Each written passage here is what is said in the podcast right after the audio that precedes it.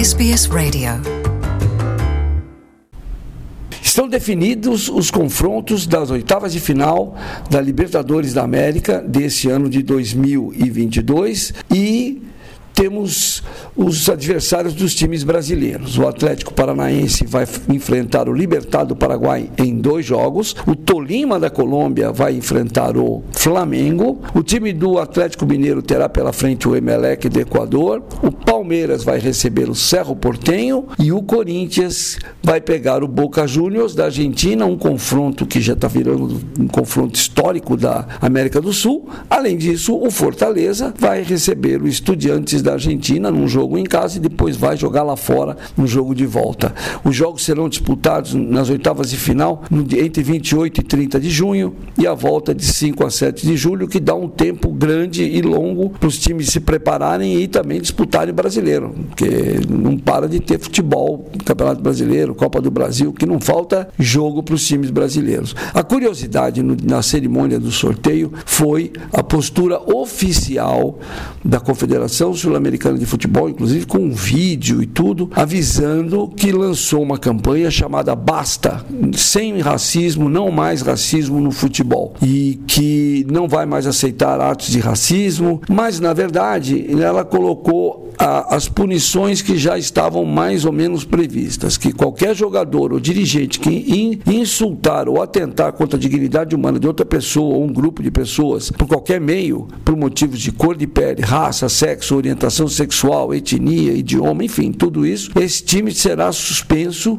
ou jogador, ou time, ou, ou por cinco partidas, ou por um período de tempo de no mínimo dois meses. Qualquer associação, qualquer clube, membro ou, ou, ou integrante desse clube, que também é, participarem desse tipo de coisa, vai ter que pagar uma, uma multa de 100 mil dólares.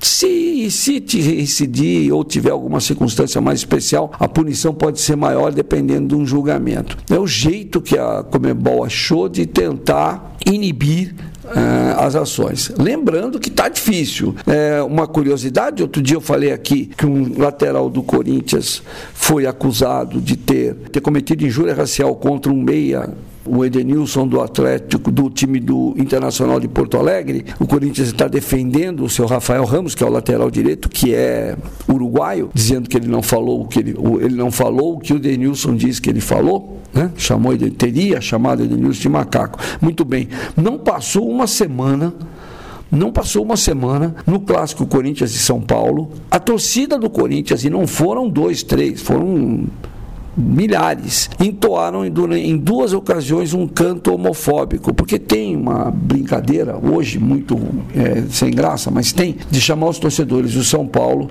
de homossexuais. E aí eles vão e fazem essa, começa a ter um canto ofensivo sobre isso. E nas duas ocasiões, o placar eletrônico do estádio e o locutor oficial pediram para a torcida parar com isso. A torcida atendeu a primeira vez, voltou na segunda vez, aí parou pela segunda vez. Isso não impede que o, seu, o Superior Tribunal, o Superior Tribunal de Justiça Desportiva, e tenha enquadrado o Corinthians, vai julgar o Corinthians por essa atitude da torcida e o Corinthians deve perder os pontos do jogo. Ele tinha ganhado um pontinho, o jogo empatou um a um, vai perder três pontos só por conta dessa ação homofóbica. Tá difícil, eh, tem costumes que vão ter que acabar e está difícil de terminar. E o curioso é que parece que quanto mais denúncias acontecem, mais as pessoas vão fazendo, os torcedores vão fazendo. Mas teve uma história nessa semana, que é isso que eu queria contar, que, que envolve um técnico de futebol, que é o técnico Gilmar Dalpozo. Ele é técnico do time do CRB de Alagoas. Numa partida na Arena de Pernambuco, em que o time dele enfrentou o esporte, o Dalpozo, que dirige exatamente o time pernambucano, o time do esporte, foi é, vítima de uma tentativa de agressão por parte de um torcedor do esporte que estava na arquibancada. Um homem, e lá é muito perto do banco de reservas, ele consegue, o, o treinador, ou seja lá quem for que está no campo, consegue ver quem é que está fazendo as coisas. Esse torcedor arremessou um copo de água na direção do treinador, que ficou chateado e falou sobre isso depois do jogo.